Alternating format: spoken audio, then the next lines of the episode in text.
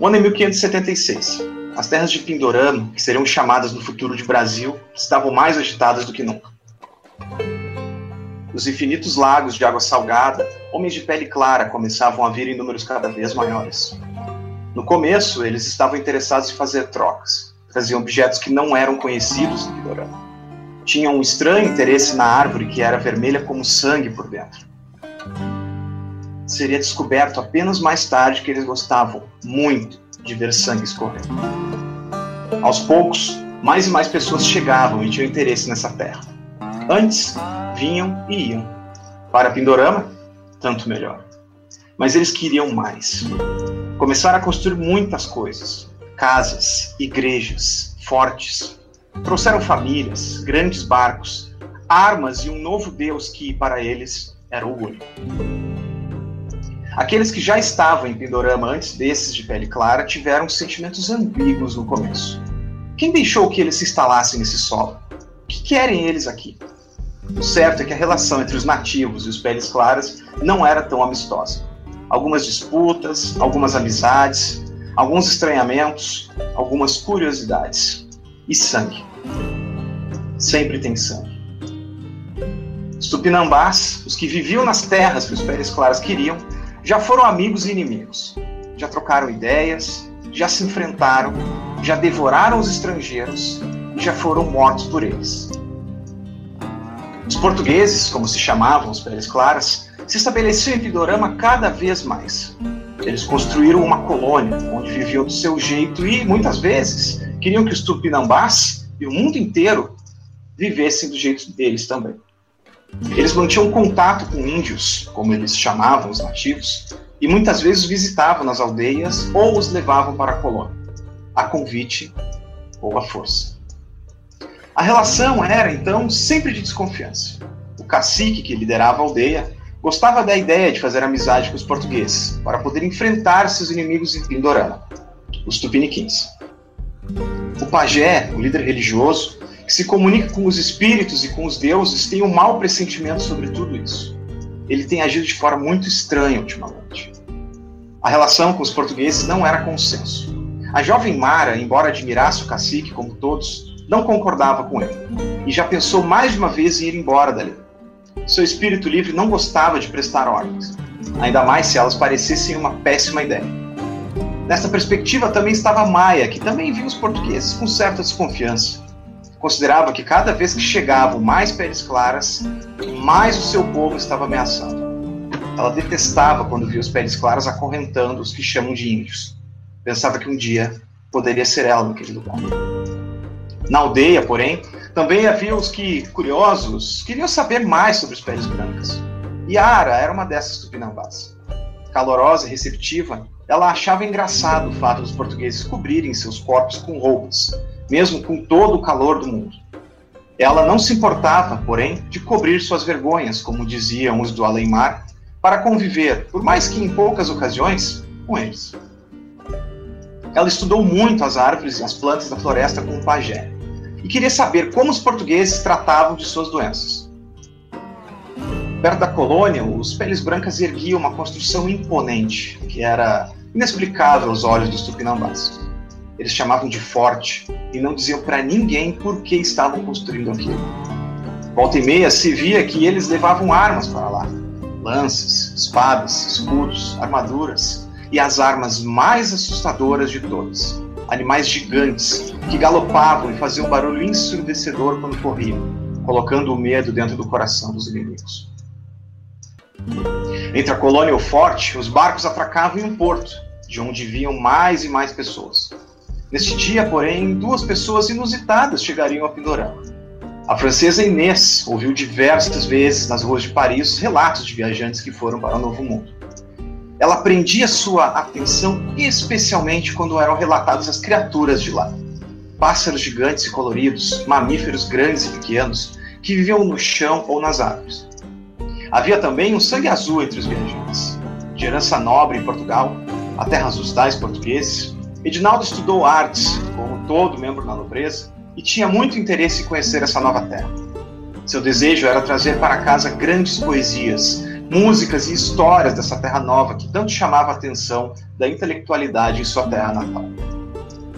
O que esses dois não sabiam é que o destino guardava algo inesperado para eles, que ia para além de sua imaginação.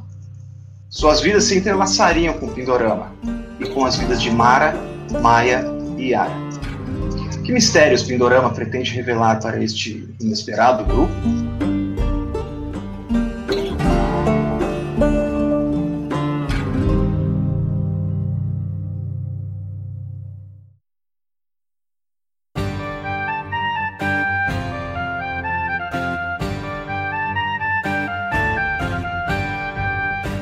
Muito bem, então, a gente vai começar.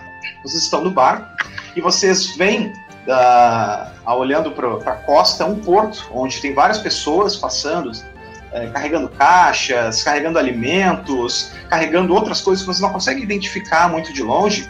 E aos poucos o barco de vocês vai chegando perto do porto e ele finalmente atraca.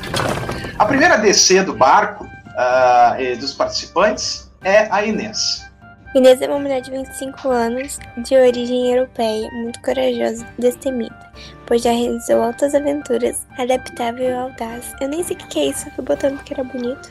Para ela, as menores coisas que acontecem são as inesperadas, assim podendo mudar completamente o rumo de sua vida. Ambos animais têm uma ligação forte com eles, gosta de se divertir e gosta de ser divertido e brincar. Que e brincalhona com os demais ao redor, um pouco impaciente, mas muito leal a quem está com ela. Chegou até o Brasil com o intuito de viver muitas aventuras e sair do seu cotidiano. Com sorte, pretende achar seu amor verdadeiro. Quando tu chega ali na no porto, a primeira coisa que, a, que fazem para ti é um menino. Ele te, ele te estende a mão e te oferece uma laranja. Ele, ele nem fala, ele só estende uma laranja pra ti, assim. Eu pego. Vai pegar a laranja? Eu vou, vou dar uma laranja. Tô de fome da viagem. Ah, então, isso é importante, ó. O menino, então, ele te alcança a laranja, tu pega, e aí logo em seguida ele estende a outra mão para ti. Pedindo dinheiro, né? talvez, talvez.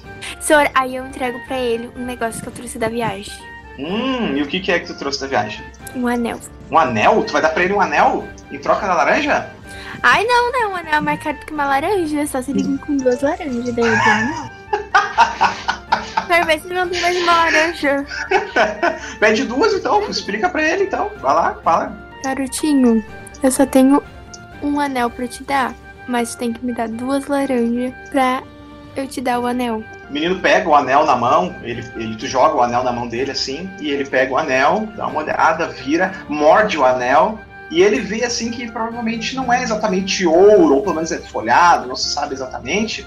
Mas ele se convence que pode valer um, um dinheiro razoável e ele te dá duas laranjas, tá? Daí ele faz, ele fica com brilho nos olhos quando ele te dá a segunda laranja e diz muito obrigado, moça. E aí e vai embora. E segue pro próximo. E aí tu continua andando pelo porto ali. Enquanto tu observa aquela paisagem do, do porto, tu olha para o caminho que fica ali também, aquela direção, o, enquanto isso, o Edinaldo também desce. Adaptado e destemido, Edinaldo veio da Europa a fim de expressar sua música na colônia.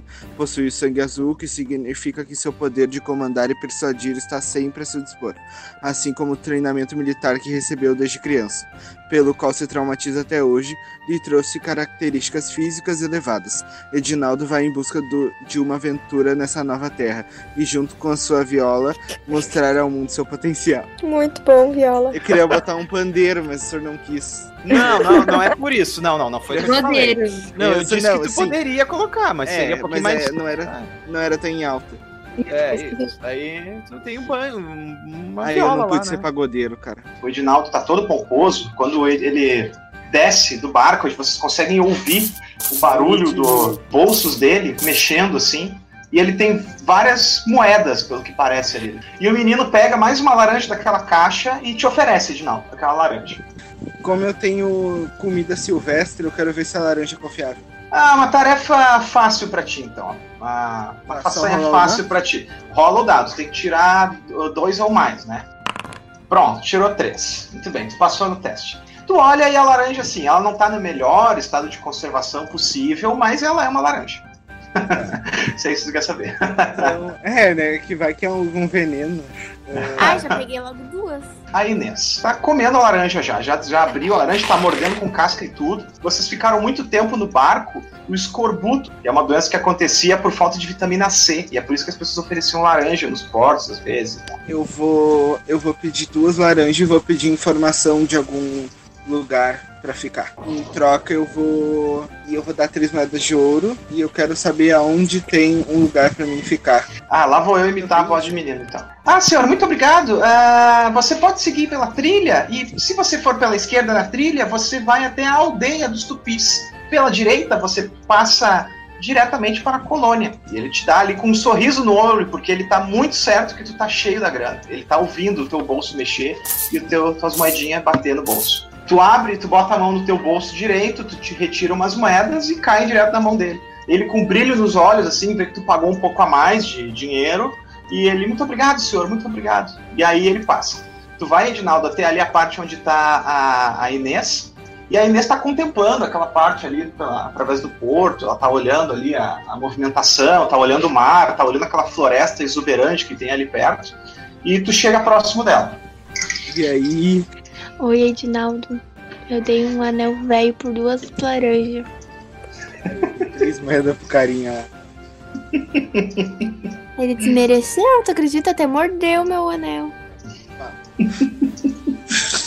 ah, muito bom. Aí eu vou perguntar pro Edinaldo onde é que ele vai ficar. Onde é que ele vai ficar? Tu já tem onde ficar, Edinaldo? Ah, eu vou pra colônia. Pergunta se eu tenho, pergunta se eu tenho. E tu tem? Eu não tenho ainda. Eu tô pensando. Me convida, me convida. Seguinte, vamos lá, vamos lá pra colônia. Com as nossas habilidades juntas, a gente vai gravar a colônia toda. Aí, a gente combina disso depois. Muito bem, ah, muito bem, beleza. Essa, consegui uma moradia. Não, na verdade eu disse que tu ia pagar. Eu disse que a gente combina o de desbravar a colônia depois. Ah, já. Não, daqui a pouco. Daqui a pouco. caiu na minha persuasão. Não sabemos? Não, por enquanto ficou esse combinado aí. Vamos ver, depois a gente resolve.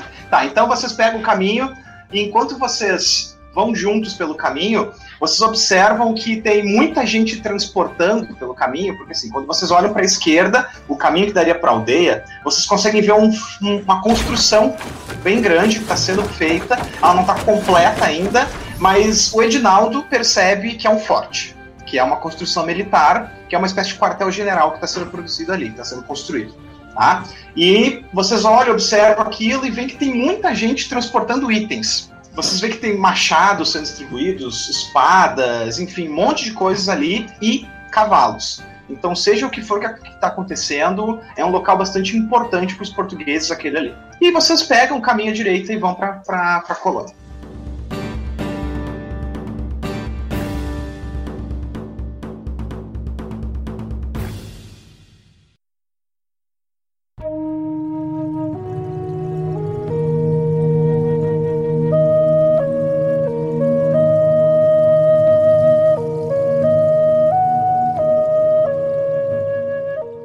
Lá na aldeia, a situação é um pouquinho atípica para o que as, os indígenas estão acostumados, tá? O pessoal está bastante em polvorosa, assim, porque algumas coisas estranhas têm acontecido ultimamente, do tipo, o lago não está dando mais peixe como sempre, os animais costum, não, não, não conseguem interagir tão bem mais entre si, a caça está cada vez mais difícil, e eles também estão no meio de uma disputa territorial, tanto com os portugueses, que o, o cacique, cujo nome é Ubiratã, está tentando fazer uma negociação com os portugueses, ele é bastante interessado em fazer uma amizade com os portugueses, principalmente para poder lutar contra os tupiniquins, que são os inimigos jurados dos tupinambás. Então, tem mais ou menos isso. Outro ponto importante é que tem menos homens dentro da, da aldeia do que o, o comum, porque eles estão fora em uma incursão militar. Eles foram atacar uma aldeia do Piniquim uh, há alguns dias. Já era para eles terem voltado, mas eles ainda não voltaram.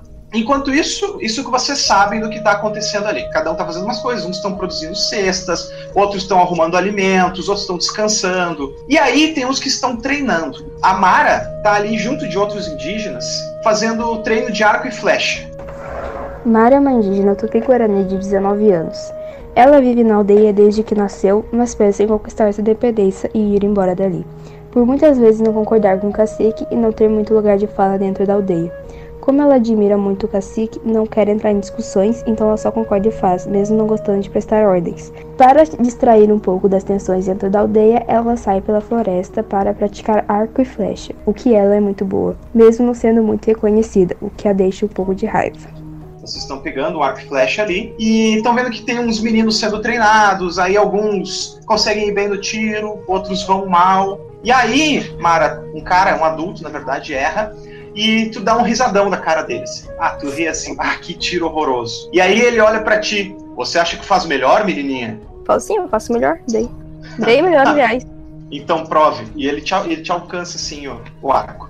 Cara, dá um tirão. Ah, vai pegar, pega o arco da mão dele, então. Pega sim. e vai mirar. Muito bem. Dá, rola um dado, então, lá. Uma dificuldade média pra ti. Que pariu. Passei a média. Não, tem que tirar. Tem que tirar pouco. Hum, eu tirei dois. Mas tudo bem, tu tem, tu tem mais três da tua, da tua habilidade. Tu acerta. Tu acerta, mas tu não acerta bem no meio do alvo. Ele fica assim, meio descabido, assim, olha, e diz: Bom, para alguém que se exibe tanto, por que não acertou logo no meio do alvo? Que eu vou acertar a cara dele com um socão. assim, de, do nada, agora? Mas ah, vou dar um socão na cara dele. Vai dar, dá no braço, então. Quem sabe tu dá no braço, um soco, um soco no braço. Tu dá um soco no braço dele, assim, ele fica furioso, assim, contigo, ele te olha firme. E aí tu pega teu arco de novo, tu puxa mais uma vez e mira. Um, eu sou muito horrorosa. Nossa, agora tu errou. Tu ficou olhando pra ele no canto de olho, tu se, se concentrou e aí tu atirou longe, assim. A flecha passou, na verdade, raspando do alvo mas não condiz com a exímia arqueira que tu é. E aí ele dá um risadão e todo mundo em volta dá um risadão. Eu deveria dar, dar, dar um soco na cara dele, que eu falei. Quero ver se ele ri com os. Tu respira fundo assim, tu faz. Respira fundo, faz uma concentração 100% e tu atira mais uma vez. Seis. Depois que tu se concentra, Mara, a tua flecha ela chega a ser azulita no ouvido de todo mundo que está ao redor. Ela acerta exatamente no centro do alvo. E os meninos que estavam ali sendo treinados para usar arco e flecha, eles arregalam os olhos, assim. Ficam com os olhos muito grandes. E lá pelas tantas eles começam. Ele joga o arco no chão e saiu andando. Maravilhoso! Muito bom, maravilha. Beleza. Então tá, ficou claro aí que é uma exímia arqueira. Beleza. Enquanto isso, Maia, tu tá sendo instruída por uma outra indígena mais velha uh, a fazer emplastro de ervas. Tu tem na, na, tua frente um rapaz que foi caçar no mato. Uh, ele foi caçar um catete. Um catete é um porco do mato. E ele se feriu, ele, ele caiu no chão, e aí o porco passou por cima dele, e ele tá com um rasgo bem grande na perna, assim na, na batata da perna direita. E aí a, essa senhora mais velha, essa anciã, tá te ensinando a fazer um emplastro de ervas para curar essa personagem. Mai é uma jovem indígena de apenas 20 anos, que teve sua infância muito conturbada, e hoje ela busca sua liberdade e independência. Ela é insistente corajosa e pretende fazer de sua liberdade seu lema de vida. Ela tá pedindo assim, uhum. assim, Maia, vem até aqui. Aí eu vou, né? E ela diz assim, Maia, tente misturar as ervas de como eu lhe ensinei e passe isso na perna dele. Sim, aí eu faço isso. Uma façanha média para ti, então. Vamos ver, joga o dado lá. Cinco. Tu faz o emplasto de ervas, tu, tu, mistura várias ervas diferentes, plantas que tu encontra na natureza, outras que vieram também com o contato com os portugueses, de certa forma tu conseguiu aproveitar. Tu mistura tudo aquilo e passa na perna dele. O rapaz, ele tava gritando de dor, assim. Tu vê que logo em seguida ele sente uma sensação de alívio. Ele ainda tá com dor, mas pelo menos agora não tá ardendo mais, ele não tá mais, assim, se sentindo muito mal. Quando tu termina de passar esse emplasto de erva, se te escorre assim um, um suorzinho assim, porque tu estava um pouco nervosa, mas tu fica feliz por ter terminado. Logo quando tu termina, tu ouve um ao fundo assim. Quando tu sai ali para ver o que, que foi esse ó, tu vê a Mara uh, andando na, na, na, tua direção, próximo ali da, do local onde tu tava, e o pessoal olhando para ela assim, e tu vê uma flecha bem no meio da, da, do alvo. E aí tu conclui que o pessoal tava tipo, ó, oh, por causa da, da flecha que a Mara acertou. Yara, nesse meio tempo, enquanto as coisas estavam acontecendo, tu tava voltando da colônia nesse momento, tá? Tu tinha acabado de ir até lá, tu tava voltando com uma com uma cesta vazia, tu tinha ido até lá com outros indígenas, pinambás da tua aldeia, entregando os tributos que tinham que entregar nessa semana. Então, alimentos como caças, plantas, peixes e etc. Quando tu tá passando por esse caminho, bem na entrada da aldeia, assim, tu nota que tu tá tossindo.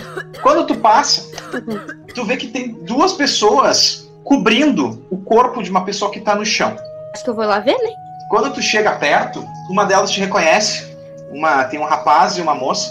E a moça diz: Yara, é terrível. O nosso irmão faleceu. E ela tá falando do irmão aqui num sentido mais amplo. E ela te diz com lágrimas nos olhos, assim: Nós não sabemos o que aconteceu, mas ele simplesmente estava se sentindo muito mal alguns dias e hoje estava ardendo com calor interno e parou de respirar repentinamente. Eu acho que eu dou os meus sentimentos, né? Falo que sinto muito. E, mas vou fazer o quê? O bicho tá morto. Se for fazer, tem que fazer autópsia. Assim. o bicho tá morto, muito bom. ah. Mas, senhor, tinha que ter vindo consultar antes, ué. Eu vou lá falar com o pajé, falar o que aconteceu, falar o que aconteceu que o cara tinha morrido. Eu tinha começado a tossir do nada e tava com medo que fosse a mesma coisa. Ah, muito então, bem. Então estava parecido com o que me descreveram. Na medida que tu vai entrando, então, dentro da aldeia, uh, quando tu tava olhando para esse cadáver, tu ouviu de longe assim, um oh! bem mais baixo do que as outras pessoas ouviram, mas tu ouviu porque tu tava na parte da entrada da aldeia, assim. Tu não sabe, tu não tem a menor ideia do que aconteceu. Tu só ouviu o ó. Mas como aquela cena te impactou um pouco, né? Te deixou um pouco chocada de ver ali uma, um, um, uma pessoa que vivia contigo por tanto tempo falecer sem uma explicação. De qualquer forma, depois daquilo, tu se sentiu um pouco assim despreparada para ajudar naquela situação e tu foi em direção até a aldeia procurando o pajé, porque tu queria falar com ele. Só que quando tu tá entrando na aldeia, tu não vê o pajé. Quando tu tá entrando por ali, o Piratã, cacique, tá? Ele fala alto para todo mundo, assim, ele sai da oca principal ali, e ele fala para todo mundo, e todo mundo na aldeia para e olha pro Biratã. E aí ele começa. Eu preciso que alguns de vocês venham comigo até o assentamento português. Será necessário conversar com os Peles Brancas um assunto muito importante. Eu preciso de voluntários. Ah, senhor, sociável e curiosa, essas coisas, né? Acho que eu vou pra ver o que, que é. Tu levanta a mão. Yara, Será bom que você venha. Você conhece os peles brancas como poucos conhecem aqui. Conheço mesmo, né? Eu vou. Será bem-vinda uma nobre guerreira conosco para qualquer ocasião. Ele olha assim um pouco desconfiado. Ai, alguém avisa. Avisa o quê? Ih, que eu vou morrer. Calma, bicho. tá, e aí vocês começam assim a se, a, a se juntar. Ele aponta para mais alguns também. Você, jovem Maia, você também nos acompanhará. É importante que conheça melhor os peles brancas. Chamou porra. Bem feito, Tudo não bem. quis ir, vai igual. Tudo bem, eu vou. Muito bem, beleza então. O Biratã começa a guiar vocês até a colônia.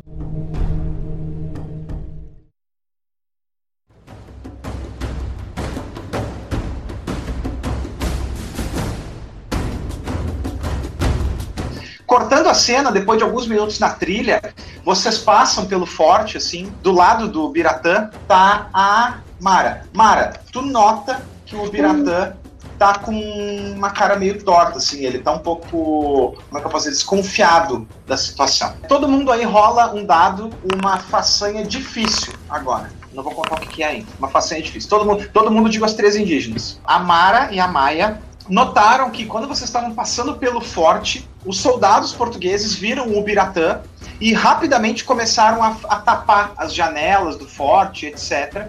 E num relance vocês viram que tem muitas armas ali dentro. Vocês viram que tem espadas, escudos, tem, que eles estão bem armados. E quando vocês viram olhar para frente novo para a trilha, vocês veem que tem quatro cavaleiros a cavalo passando assim. Todo mundo agora joga mais um, um, um teste difícil aí Seis, cinco. Beleza, ótimo. A Mara, como era uma, uma, uma guerreira acostumada com essas situações de tensão, de combate, etc., ela não se assusta a ver os cavalos. E nem a Maia, que estava atenta à pressionação do forte. A Yara, contudo, que não está muito acostumada com essas questões bélicas, ela vê aqueles cavalos e ela se assusta e ela cai no chão, porque o galope é muito alto e vocês não estão acostumados com aquelas criaturas ali. Teu coração ele começa a palpitar forte assim e tu começa, tu começa a ficar ofegante com essa Mal situação. chegou e você vai morrer. Depois de ficar ofegante, tu começa a tossir. tossir muito assim. Merda, eu tô doente. Lembrei que eu tô doente agora, cara. Um dos indígenas que estavam com vocês, um dos outros rapazes, ele estende uma mão pra ti assim e ele te ajuda a levantar. E ele pergunta: Está tudo bem, Yara? Mais ou menos, né? Ah, e vocês continuam então pela trilha. Lá na colônia, o Edinaldo e a Inês já chegaram lá há um tempo. E vocês estão chegando bem no centro ali. O o centro da colônia era um espaço um pouco mais aberto, onde tu tinha algumas banquinhas para comércio e troca e etc. Algumas pessoas falando do tipo assim, vendo tal coisa, vendo isso, vendo aquilo. E vocês ah, a toda hora não é cabelo ainda, mas, mas tem coisas sendo vendidas. E vocês toda hora são abordados por pessoas perguntando, tipo assim, você quer comprar isso, quer comprar aquilo, quer comprar frutas, quer comprar ouro, quer comprar este belo artefato aqui produzido pelos tupis e tal, e etc.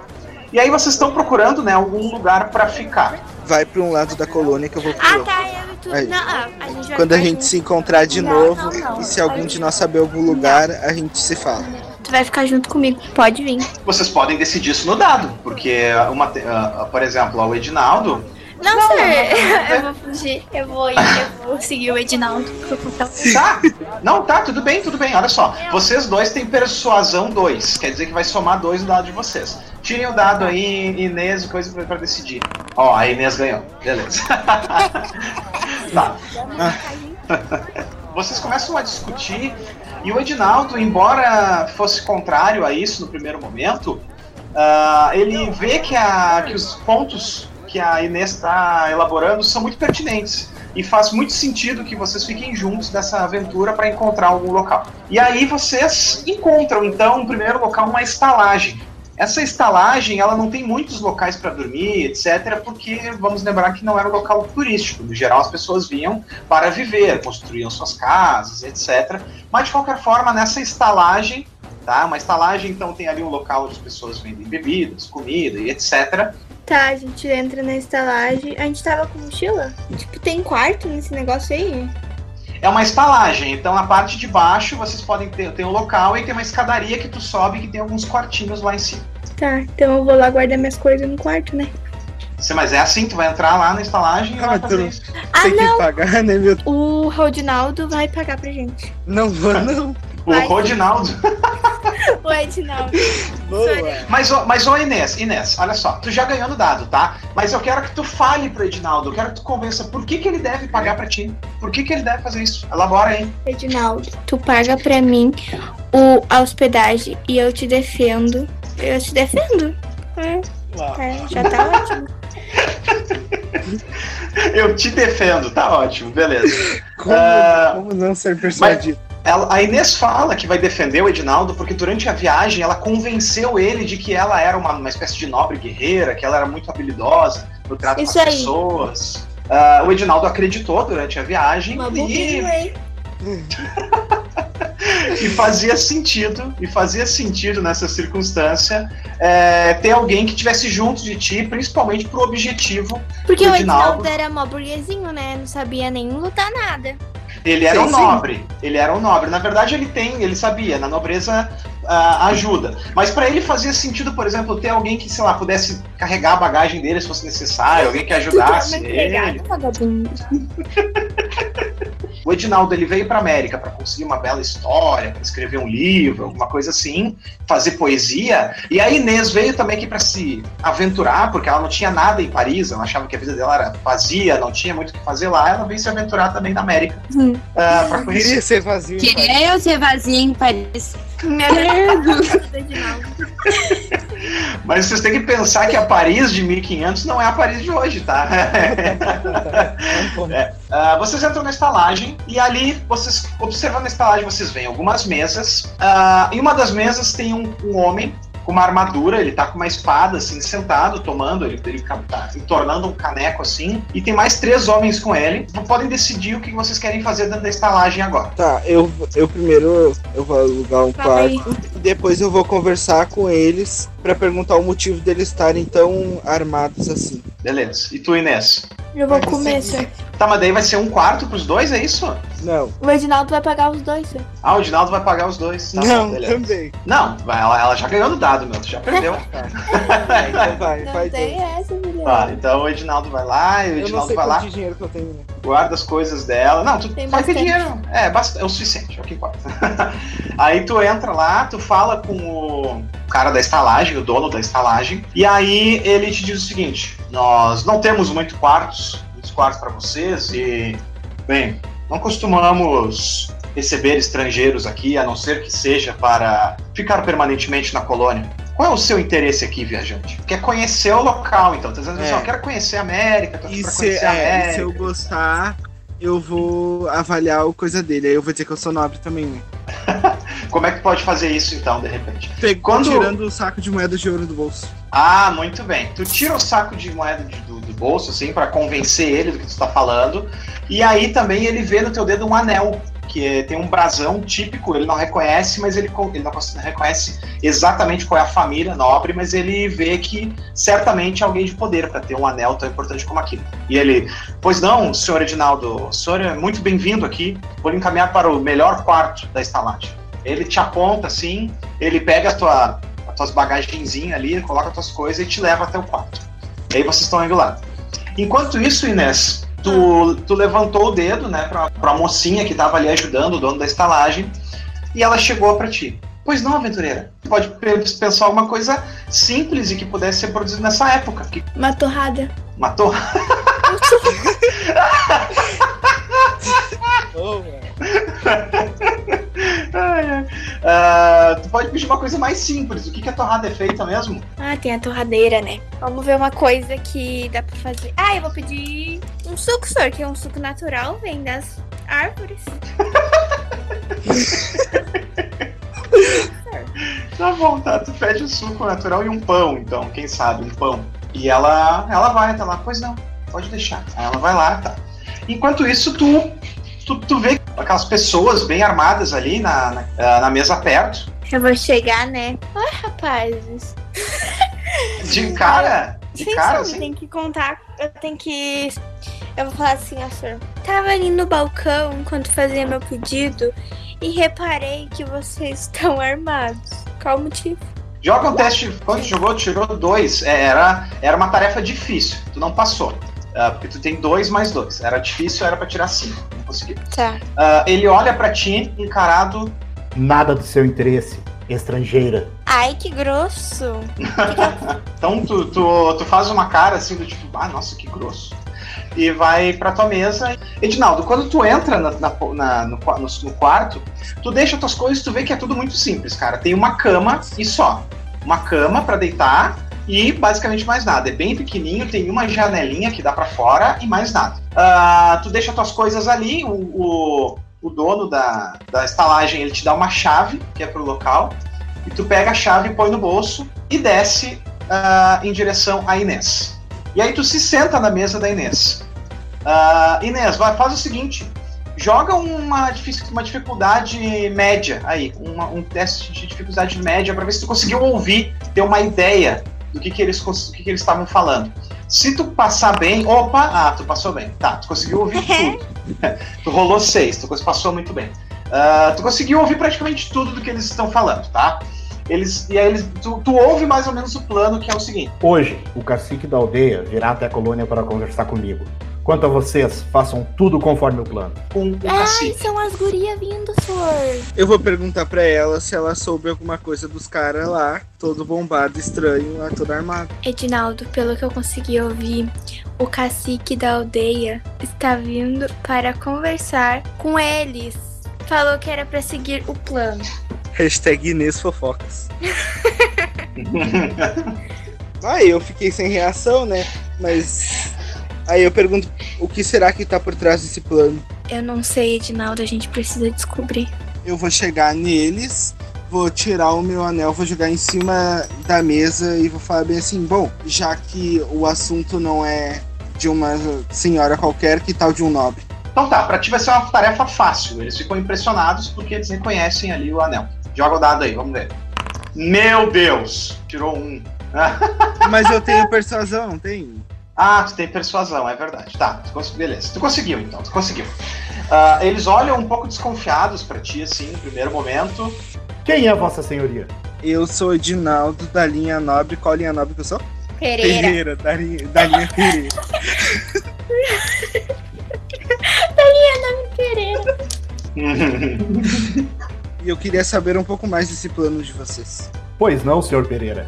Nesta terra de selvagens e bárbaros, como esses índios, é uma honra ter mais alguém da nobreza por aqui. Ele se levanta e faz uma breve, uma breve reverência assim pra ti. Meu nome é Augusto Oliveira. Eu sou responsável pela organização desta colônia. Qual seria o motivo de vossa presença nesse território? E ele fala pra ti assim, até com os olhos brilhando um pouco assim. Ele tá feliz de ter recebido o nome. Eu estou aqui à procura de aventuras. Hum, Coisas, Ah. coisas que não puder, que a nobreza de Portugal não poderia me proporcionar. Ah, então o senhor está procurando história para serem contadas na corte? Entendo. Bom, o que eu posso fazer é lhe oferecer um grande conto para entrar nos anais da história? O que o senhor me diz? Só vamos? Conseguiu descobrir alguma coisa? Não, mas acho que vão me contar. Essa moça está com você, meu caro Edinaldo? Eu, ela tá comigo sim, ela vai me ajudar nessa aventura. Ah, entendo. Bom, se vocês querem uma história, nós lhe daremos uma história. E aí eles começam a dar rir assim, tipo uma gargalhada baixa assim. e aí eles saem da estalagem. Eu vou olhar pra, e vou pedir pra ela ficar atenta, porque eu não confiei muito não. A gente vai passear. Ah, muito bem, vocês estão chegando então ali, logo na abertura do. Na, na parte da entrada da colônia. E vocês veem Maia, Mara e Yara que na medida que vocês vão chegando perto da colônia, vocês vão. As pessoas, os portugueses, os peles brancas ali, vão ficando mais tensos. Eles olham vocês com uma estranheza e tal. E quando eles olham o Biratã, quando eles olham para aquele cara, eles gelam, assim. Eles ficam aterrorizados. Eles ficam tipo, nossa, meu Deus. Tu vê, Yara, que ele, um menino, tipo, tem um menino, tem uma menina, umas pessoas jovens, moços, rapazes, assim, e eles meio que te cumprimentam. Eles fazem um cumprimento engraçado pra ti. eles te abanam, eles fazem um abano pra ti, eles movimentam a mão da esquerda pra direita, no alto, assim. Eu acendo de volta. Beleza. Tu é simpática com eles, tu acena de volta e tal. Dá pra tu consegue notar, na verdade, joga um dado, uma façanha fácil. Vamos ver. Façanha fácil pra ti. aí. Rola um dado. Eu tirei seis, senhor. Yara, quando tu abana a tua mão, faz o mesmo gesto, gesto que eles, indo da esquerda pra direita com a mão alta, ah, tu percebe assim que só eles, porque eles te conhecem, que estão te abanando, e os, outra, os outros portugueses estão muito tensos, e os indígenas que estão com vocês também.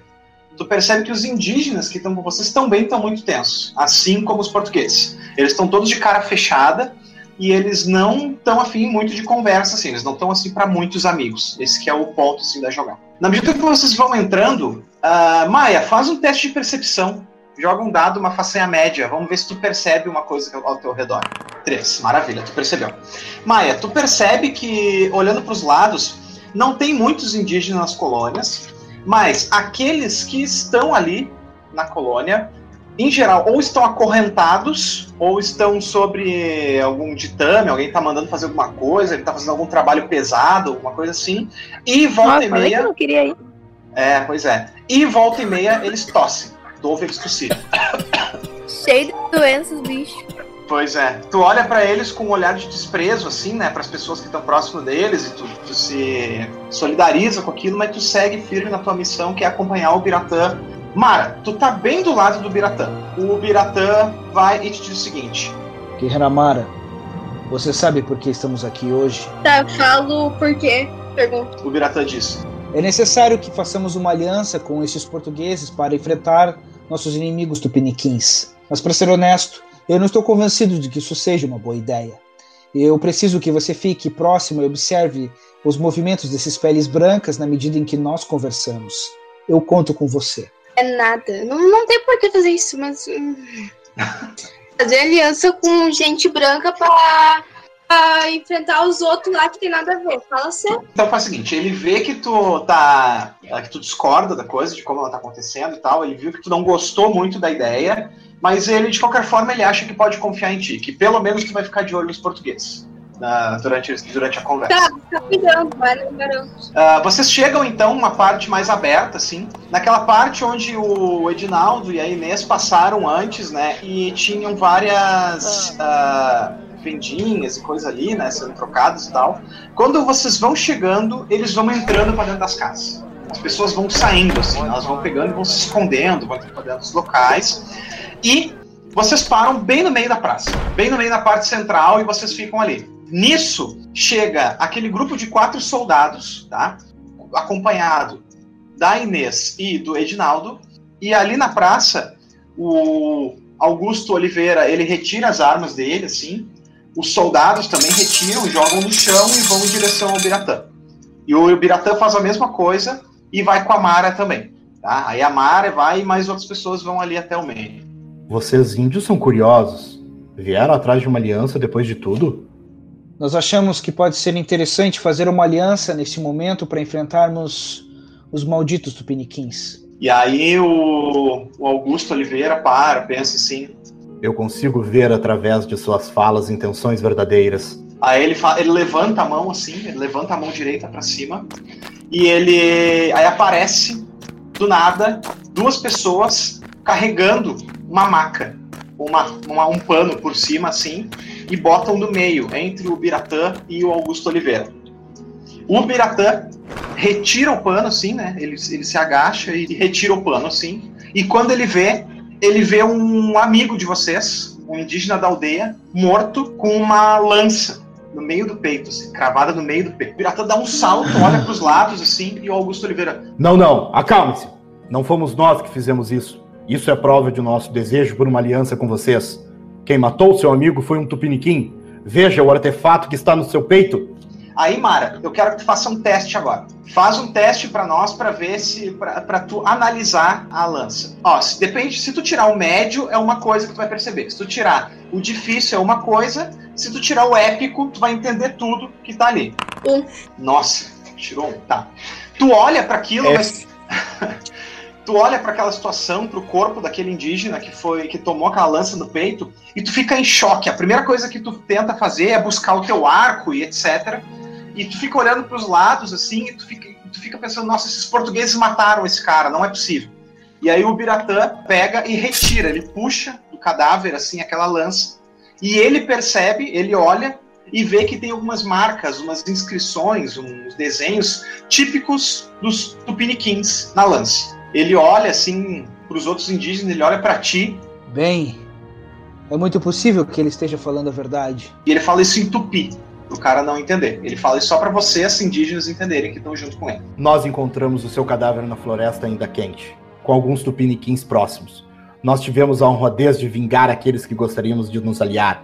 Então os matamos. E aí o Biratã assim olha com um pouco, né, de, de desconfiança e tal, mas ele naquele primeiro momento, como ele tá muito assim eufórico com aquilo que aconteceu, muito uma mistura de sentimentos de ver a morte de alguém ali, ele se acomoda e diz: Eu sinto verdade nas suas palavras. Maia e Yara, façam um teste de percepção difícil. Quatro. Nós duas. As duas tiraram quatro, tá? Vocês não percebem nada então. Vocês não notaram nada, nada muito. Ah, o Biratã se levanta, ele estava ajoelhado, ele se levanta assim e fala para vocês: Vocês três, encontrem o pajé Araquém imediatamente. Faça os preparativos para um novo ritual de guerra. Amanhã, vamos nos preparar para enfrentar os tupiniquins. Aí ele estica a mão assim pro Augusto Oliveira. E o Augusto Oliveira, que ele conhece o cumprimento dos portugueses, e o Augusto Oliveira bate assim com a mão dele. E aí eles fazem um assentimento assim. Um dos indígenas que estava com vocês informa que o pajé sumiu faz cinco dias. Ninguém viu o pajé faz cinco dias. E ele acha que o pajé deve estar no local sagrado. Ah, eu acho que a gente vai lá ver se tá mesmo. A gente vai catar ele? A Vocês vão gente vai ver se ele tá lá mesmo. Edinaldo e Inês, vocês dois estão ouvindo tudo aquilo, a parte que eles conversaram, eles balbuciaram num português, uma coisa assim meio tupi, meio português, o, o Augusto e o coisa. E aí, o Augusto vira pro Edinaldo e fala num português assim super rebuscado. Vossa Senhoria queria uma história? Talvez uma história esteja bem ali. Vossa Mercê não gostaria de se aventurar neste novo continente? Acompanhar estas três pode ser uma boa ideia? Ah, pode ser, eu vou seguir ele, só que eu vou seguir, tipo, na, na... quieto, sabe? Sem chamar atenção. E tu, Inês, o que, que tu acha? Vai seguir também com o Edinaldo, é isso? Com certeza.